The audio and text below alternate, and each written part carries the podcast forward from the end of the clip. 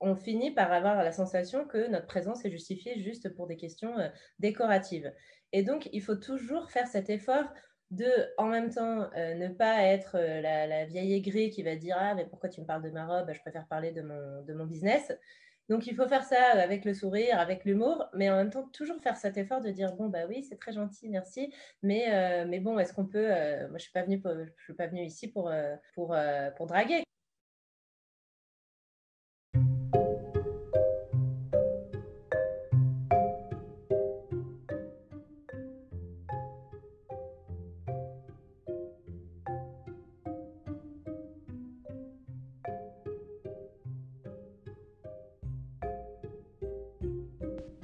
Sait que les femmes ne sont pas traitées à l'égal des hommes dans la sphère du travail. Par exemple, les femmes n'arrivent pas à briser le plafond de verre. Le plafond de verre est une image qui suggère un plafond invisible qui ne peut pas être franchi par les femmes au travail. Cela veut dire que les femmes ont du mal à être promues à des postes de responsabilité. Trois femmes de trois pays différents vont nous raconter des injustices qu'elles ont vécues. Plus que des injustices liées au salaire ou aux promotions, ces femmes ont vécu ce que l'on pourrait appeler des petites humiliations quotidiennes dans leur travail.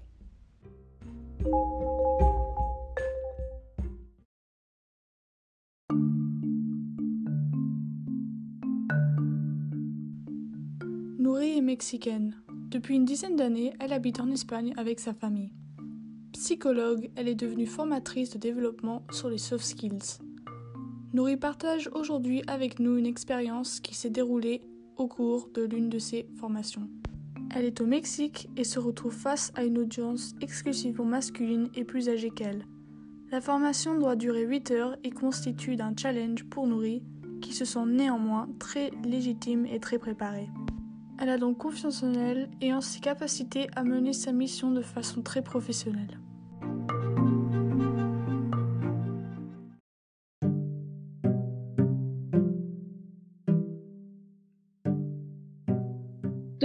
Les cours, c'est commencé à dérouler très bien. Euh, tout le monde m'écoutait.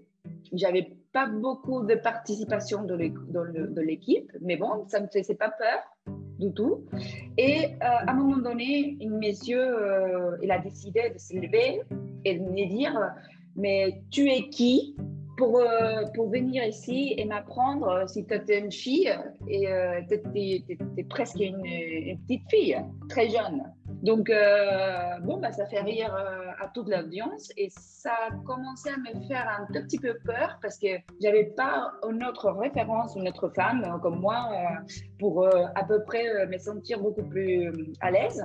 Donc, c'était vraiment un moment très dur pour moi, mais j'avais j'avais l'impression de, de, dire bon bah c'est pas juste de dire ça, c'est pas c'est pas avoir l'égalité dès le moment, c'est profiter dès le moment et j'avais dit, euh, j'allais répondre, j'ai répondu à cette monsieur-là, j'ai dit, ben, personne ne vous force à, être ici. Si vous croyez qu'aucune personne a quelque chose à vous partager euh, pour, euh, pour avoir une autre vision, pour développer vos, vos compétences, etc., bon, bah, allez-y. Si vous ne croyez pas que ça, ça, va être utile pour vous, euh, personne ne vous force. Et moi, je ne vais pas vous, forcer.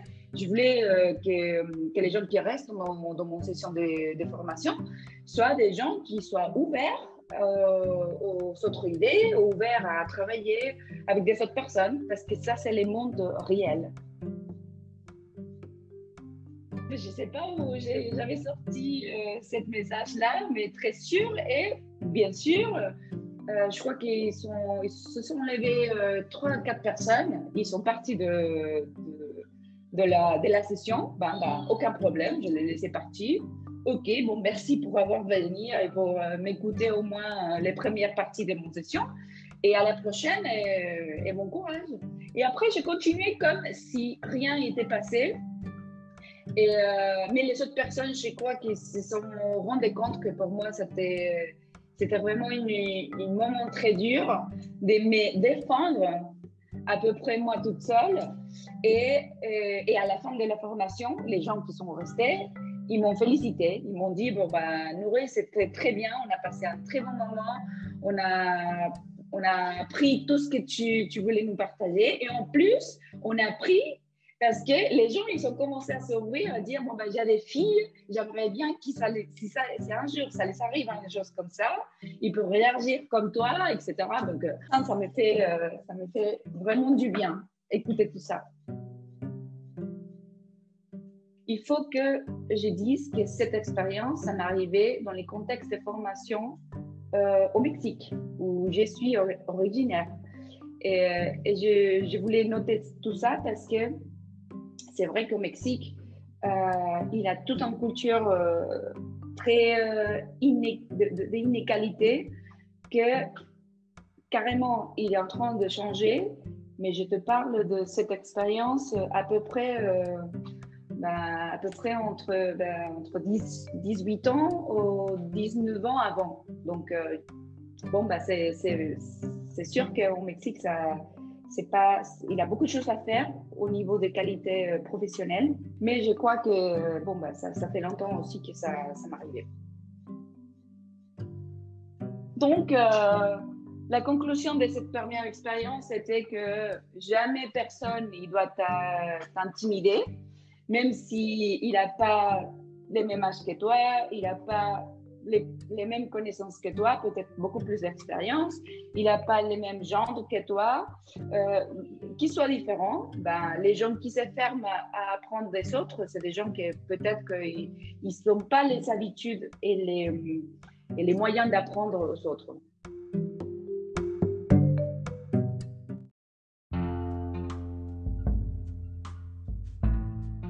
Armelle est française. Après des études à HEC en France, elle est partie à São Paulo au Brésil. Là-bas, elle a travaillé dans plusieurs entreprises françaises avant de monter sa propre entreprise. Elle nous explique qu'être une femme dans le monde de l'entrepreneuriat présente de véritables défis.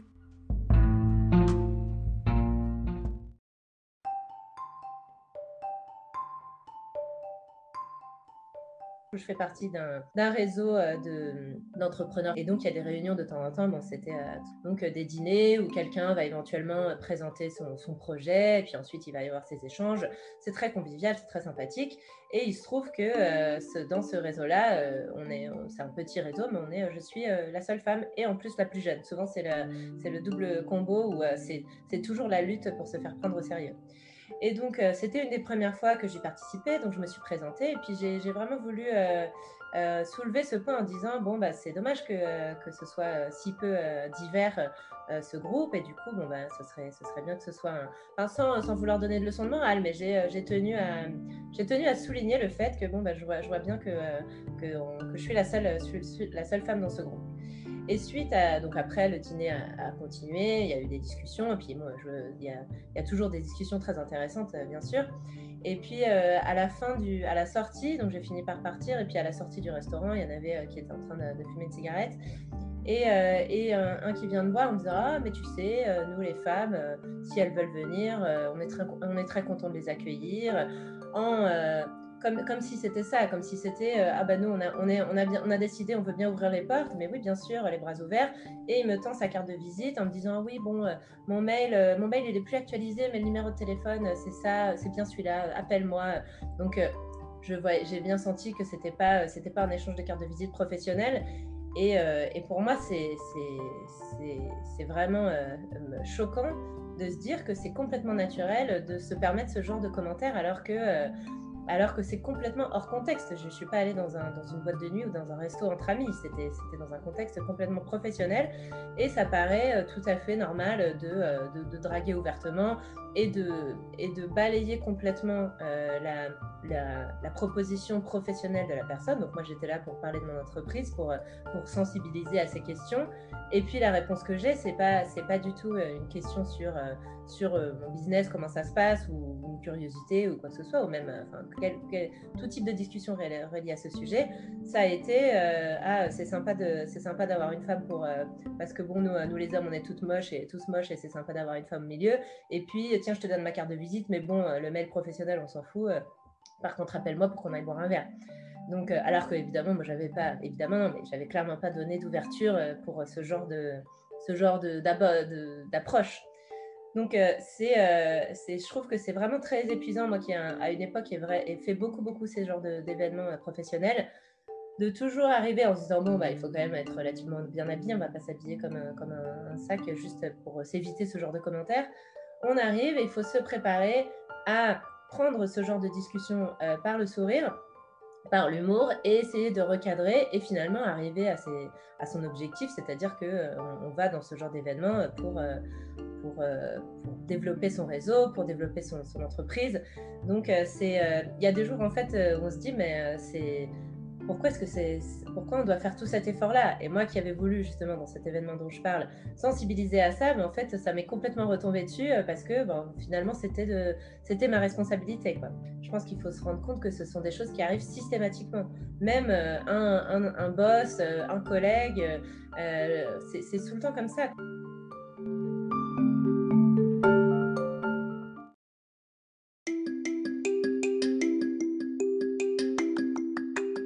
Cette dernière histoire apporte beaucoup d'espoir et positivité. Thi est née au Vietnam. C'est en bateau qu'elle a quitté son pays pendant la guerre du Vietnam en 1979. Elle a d'abord immigré en France, où elle est restée trois ans avant de partir rejoindre sa famille au Canada. Elle a fait toutes ses études à Montréal et a passé un bac de droit et d'administration des affaires. Elle nous raconte un moment de sa vie professionnelle alors qu'elle travaillait chez Canon.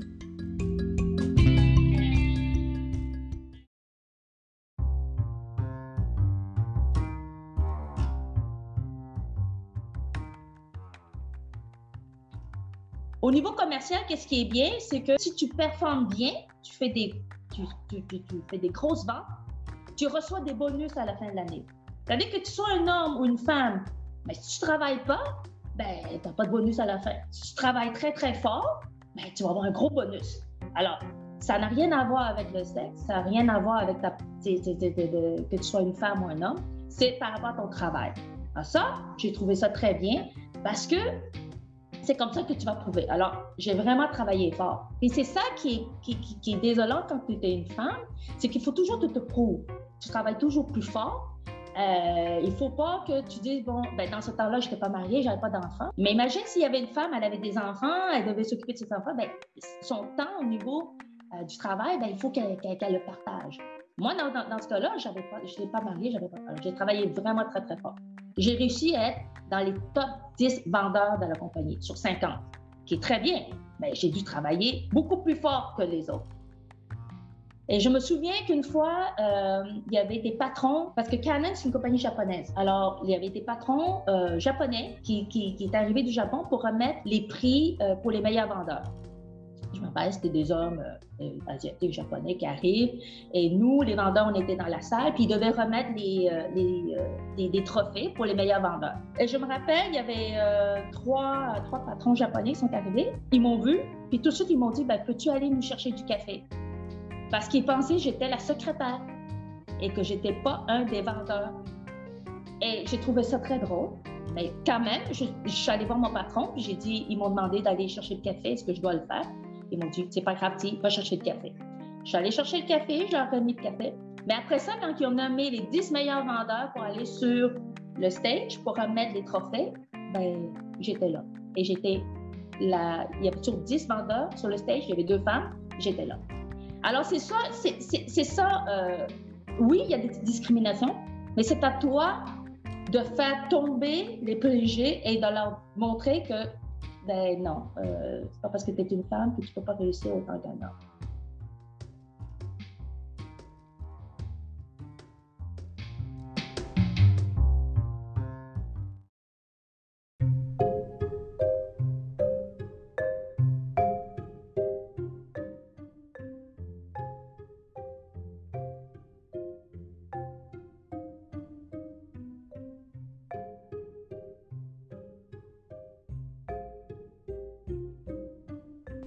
Même si elles ont vécu des injustices et des humiliations, ces femmes nous montrent qu'on peut s'en sortir. Ce n'est pas toujours facile d'être une femme, mais c'est pour cela qu'être une femme, c'est si incroyable.